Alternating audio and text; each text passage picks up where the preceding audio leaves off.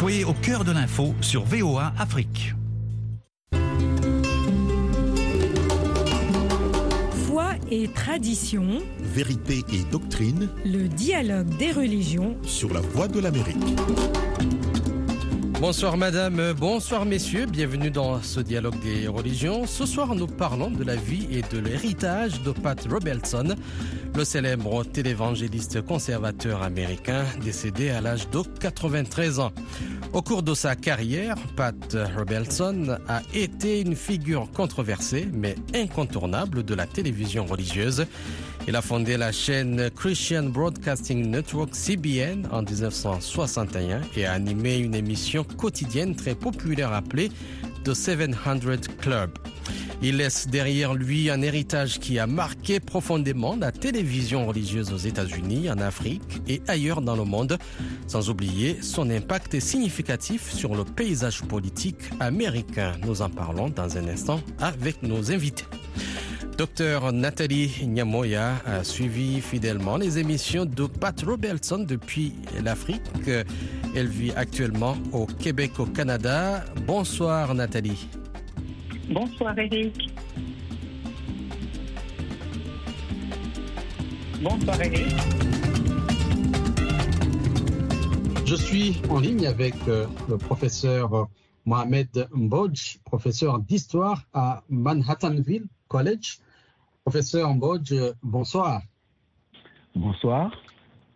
Voudriez-vous nous parler de l'importance de Pat Robertson en tant que télévangéliste conservateur américain? Quels aspects de sa vie et de son travail l'ont rendu si influent? Euh, donc, euh, Pat Robinson est très emblématique euh, d'une certaine façon de l'Amérique de la deuxième moitié du XXe siècle, euh, d'origine modeste et qui parvient à, devenir euh, très puissant et très influent et riche aussi euh, en utilisant un moyen moderne que la religion avait un tout petit peu délaissé dans ce cas-ci, donc la télévision, et qui finalement, dans un troisième euh, euh, mouvement, est devenu très important sur l'échiquier politique américain en mobilisant les voix conservatrices euh, chrétiennes en faveur du parti républicain, en, en fait même en les incorporant, disons, dans ce qu'on peut appeler la base du parti républicain. Donc, d'une manière générale, voici les trois grands traits qu'on peut retenir de cet homme et de sa trajectoire et de son influence euh, dans la politique américaine euh, dans la deuxième moitié du XXe siècle. Et ses enseignements portaient sur quoi? Alors, son enseignement, c'est bien entendu se référer à la Bible, se référer, avant de prendre une décision politique en particulier lorsqu'il s'agit de voter, de se référer à son pasteur local, de se référer à ce qu'on peut appeler une certaine ligne chrétienne euh, de fonctionner de, et d'envisager les affaires de la République et donc de fonctionner un tout petit peu dans ce cadre-là et de s'y inscrire, c'est-à-dire de rester insensible à ce qu'on peut appeler l'actualité d'une certaine façon, ou en tout cas ce, euh, que d'autres politiciens peuvent euh, essayer de vous convaincre. Et fondamentalement, cette façon de voir, à la limite, crée ce que beaucoup de sociologues euh, ont découvert aux États-Unis, que quelquefois les gens, sous des raisons religieuses, peuvent même voter à l'encontre de, de leurs propres intérêts tant qu'ils arrivent à justifier leur vote, leur prise de position, leur soutien par rapport à leur pratique religieuse.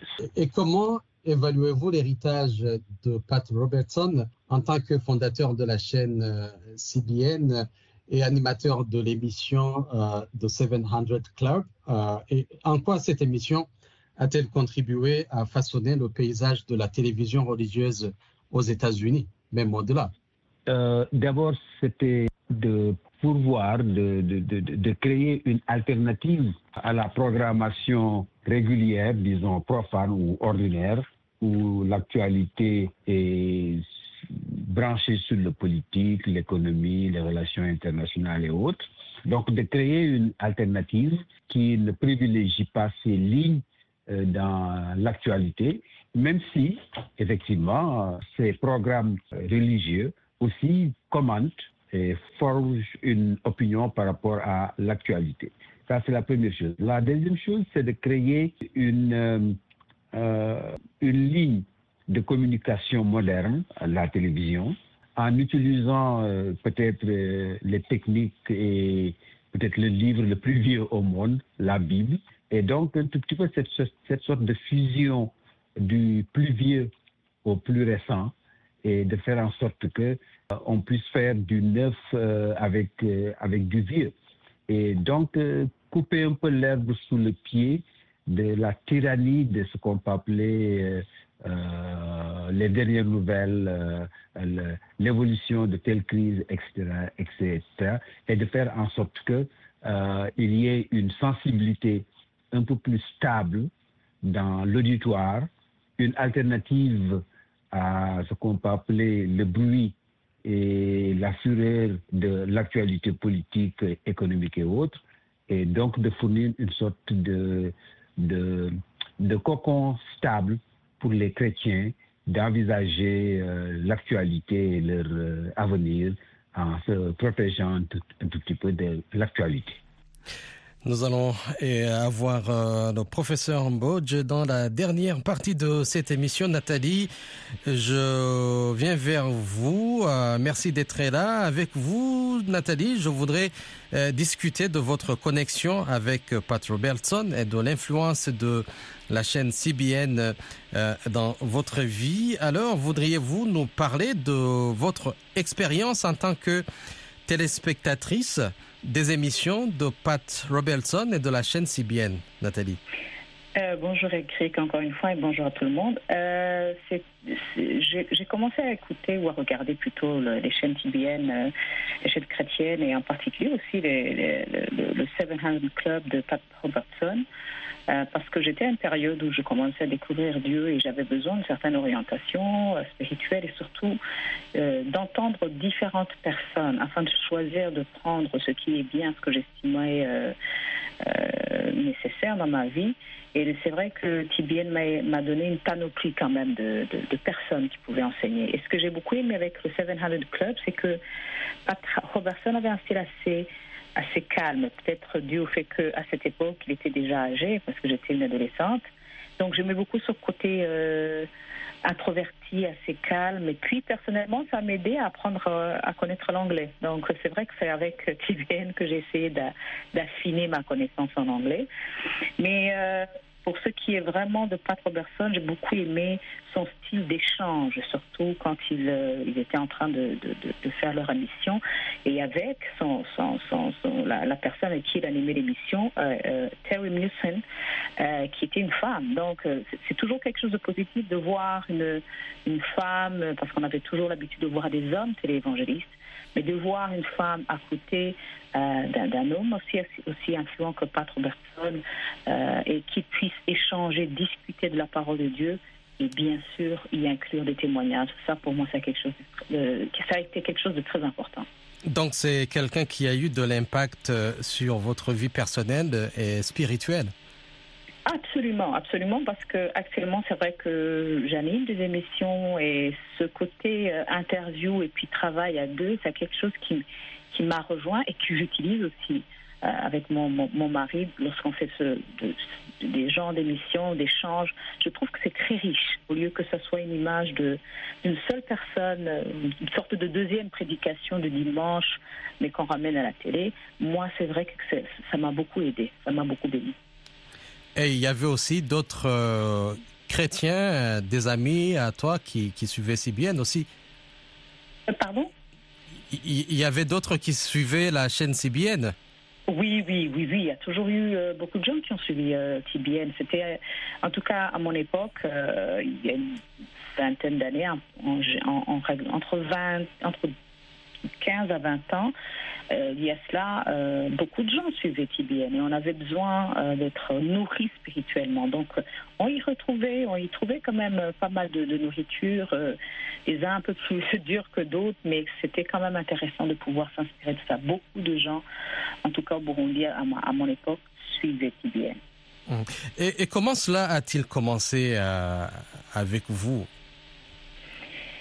Euh, d'abord, c'est vrai qu'il fallait avoir la grâce de pouvoir avoir les euh, TBN, donc d'avoir un bouquet euh, financièrement qui pouvait te permettre de découvrir les chaînes chrétiennes. on avait eu la grâce de pouvoir avoir un bouquet qui me permettait de, regarder cela à la maison. mais c'est dans ma quête quand on entend que quelqu'un vous dit tiens, il y a des chaînes, il y a des émissions, ou il y a même des chansons chrétiennes, on est avide de, de, connaissances spirituelles, on veut rechercher. Je pense que c'est du bouche à oreille quand on découvre que, tiens, à la maison, on avait euh, une manne spirituelle au travers de la télé, je pense que c'est comme ça qu'on a souvent découvert euh, les uns chez les autres. Tiens, regarde, cette chaîne, elle existe. Euh, c'est toujours intéressant de savoir ce qui se passe et, c'est comme ça qu'on s'est influencé, disons. Et quels sont, disons, les messages ou les enseignements de Pat Robertson qui ont résonné particulièrement avec vous? Moi, je dois vous avouer que c'était plutôt les témoignages que j'écoutais. J'ai trouvé que euh, la manière dont on apportait les témoignages, c'était quelque chose de très intéressant. Euh, j'ai toujours eu euh, beaucoup de, peur de, quand je voyais des gens qui allaient donner leurs témoignages dans les églises. Des fois, c'était un peu trop extraverti. des fois, on se posait la question est-ce qu'il n'y a pas plus d'émotion qu'autre chose? Mais je trouve que quand dans Seven Hundred Club, c'était très équilibré. Personnellement, je trouvais ça très équilibré et ça me rejoignait vraiment. Donc vous avez vécu des moments ou des histoires euh, spécifiques qui vous ont touché de manière significative. Oui, oui, oui, beaucoup. Euh, même si je peux ne pas me rappeler euh, de façon particulière, parce que dans Seven Handed Club, il y a eu beaucoup de témoignages. Il y a vraiment eu beaucoup de témoignages. Et ça rejoint aussi les, moments où vous avez envie d'entendre des témoignages. Il y a des saisons où on a besoin d'écouter des témoignages parce qu'on est dans une saison euh, un peu aride spirituellement, on se sent un peu seul, on se dit est-ce que Dieu est actif ou pas? Et, quand on écoutait Seven Handed Club, on était quand même assez euh, assez vraiment béni.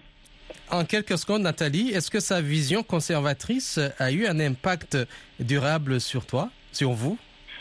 Euh, moi, je, n'allais pas vraiment dans ce qui est politique. Sincèrement, c'est un côté euh, conservateur qui pouvait agacer les gens. Non, mais on se rejoignait sur pas mal de, de, de, de, de, thèmes euh, spirituels surtout, euh, spirituels et surtout sa manière d'apporter euh, ses pensées. Il n'était pas très, il n'était pas, il était très calme, il était introverti, il avait une manière d'amener ça assez doucement et ça me rejoignait. Que l'on mhm. soit d'accord avec lui ou pas, il avait au moins la classe de dire ce qu'il pensait. Merci Nathalie pour votre témoignage sur votre connexion avec CBN et l'évangéliste Pat Robertson. Merci beaucoup pour votre participation.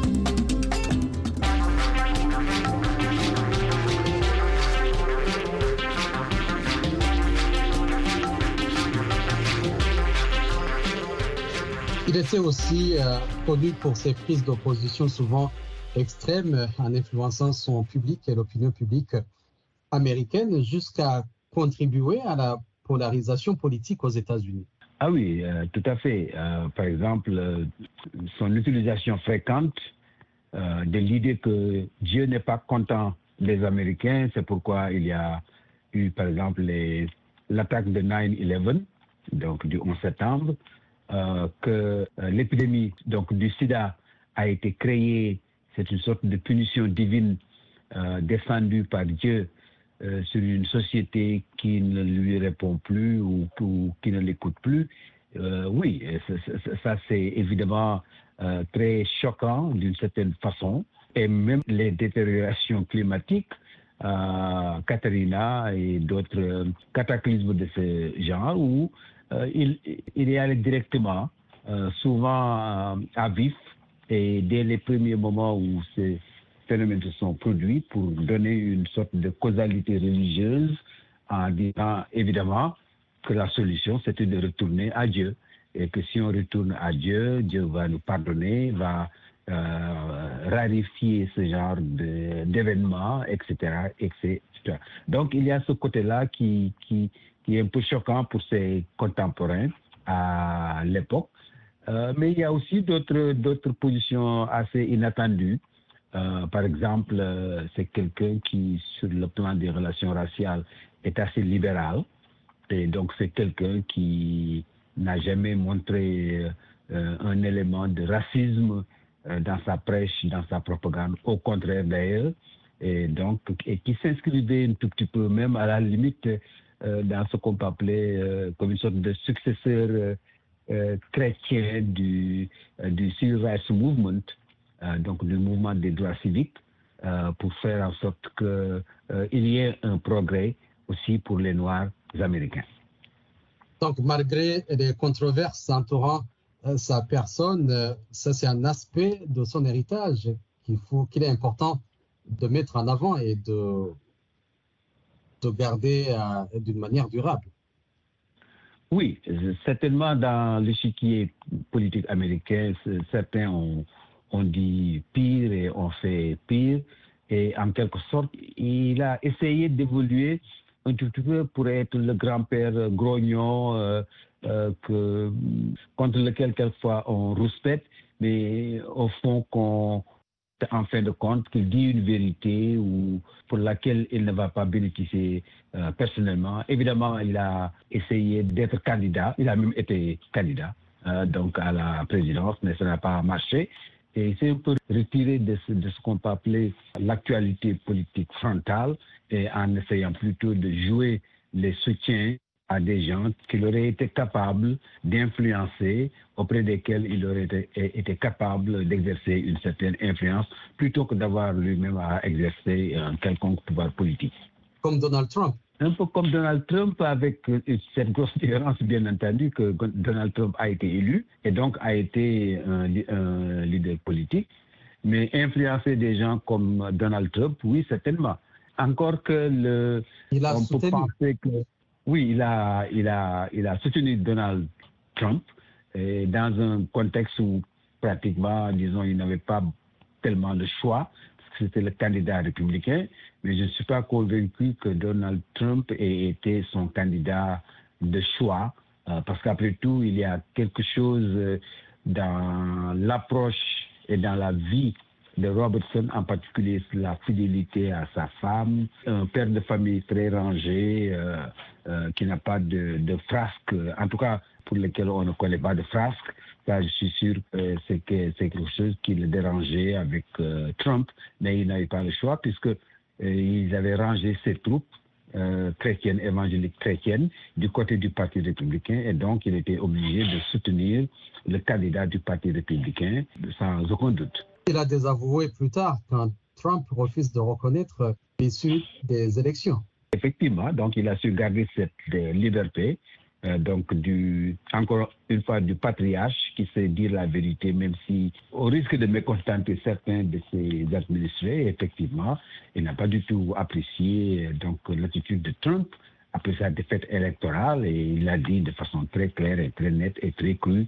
Et donc de ce point de vue-là aussi, c'est un côté qui joue en sa faveur dans l'héritage qu'il qu'il laisse c'est-à-dire que c'est quelqu'un qui est capable quelquefois de s'arrêter au milieu de la guerre idéologique pour dire euh, fondamentalement des vérités qui sont acceptées par tous et qui n'ont pas besoin d'être annoncées de, de ce qu'on peut appeler d'une certaine religiosité. Quel changement pourrions-nous voir à la suite de sa euh, disparition qui va sans doute affecter le paysage médiatique et politique américain? Euh, Silencieuse, chrétienne, euh, etc., est en train de s'effilocher euh, parce que avec des médias comme euh, Fox qui sont devenus euh, les phares, les moyens d'expression privilégiés de ce type d'idéologie, c'est de plus en plus la politique qui est mise en avant et la religion qui aide à assurer des positions politiques, plus que ce n'est, disons, l'inverse, là où il essayait de forger une certaine culture religieuse et de les appliquer sur le plan politique. Donc il y a une sorte d'inversion de l'inflexion en quelque sorte. Deuxièmement, le paysage médiatique lui-même est en train de changer fondamentalement.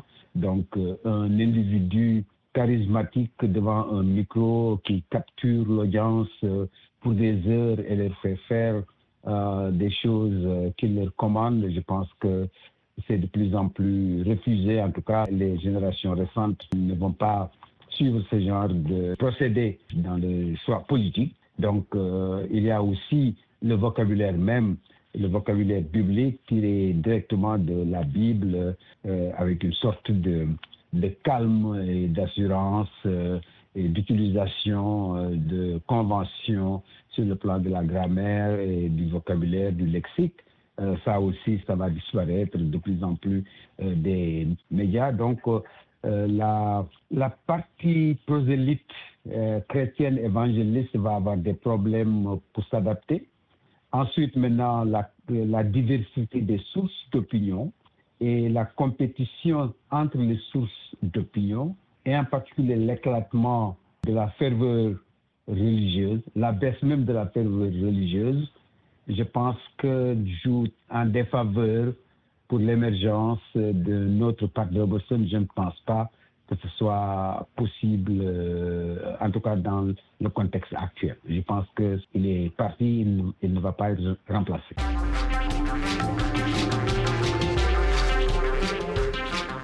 Et quel impact a-t-il eu sur euh, les conservateurs euh, et les chrétiens évangéliques américains? Alors, il a unifié leur alliance en quelque sorte, et en particulier, comme j'ai dit, leur alliance au sein du Parti républicain. Et donc, euh, le Parti républicain et ses tanks, qu'il est possible de, mettre sur la table donc euh, les désirata de ces évangélistes chrétiens, mais en même temps, il y a un problème, euh, disons, parce que cet électorat vieillit, cet électorat est, trop unicolore en quelque sorte et de plus en plus ne représente pas les États-Unis. Et en tout cas, c'est ce qui explique que euh, les conservateurs peuvent élire des gens dans des comtés ruraux et sont de plus en plus incapables de gagner des villes. Et à l'échelon des élections nationales aux États-Unis, il y a très peu de chances qu'ils parviennent à avoir des victoires éclatantes s'ils continuent la façon de faire de la politique, la manière dont ils la font actuellement. Et donc, on peut dire aussi que dans ce cas-là, la morale majorité, cette sorte de, de pragmatisme euh, euh, prosélyte euh, évangélique a mal vieilli ou plutôt a vieilli et ne correspond pas à ce qu'on peut appeler l'âge, euh, un élan un peu plus jeune euh, de l'électorat et de l'audience euh, des populations américaines.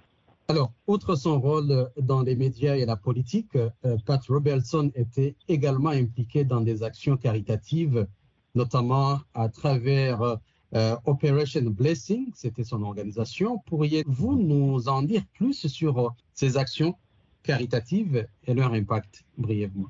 Alors, euh, Pat Robertson est un contemporain de John Kennedy et autres, et de Lyndon Johnson. Donc, il y a cette sorte de toute cette génération qui, effectivement, pense qu'il est légitime pour les États-Unis de penser aux autres, de penser en dehors du précaré américain et d'être l'influence évidemment l'influence politique dans le cadre de la guerre froide et après, mais aussi l'influence de la manière dont les Américains vivent leur chrétienté, euh, parce que effectivement au plan international, on peut dire que la conception américaine de la façon d'être chrétien a, été battue en brèche aussi bien par l'idéologie du Vatican II, comme ça a été battu par les idéologies de libération nationale.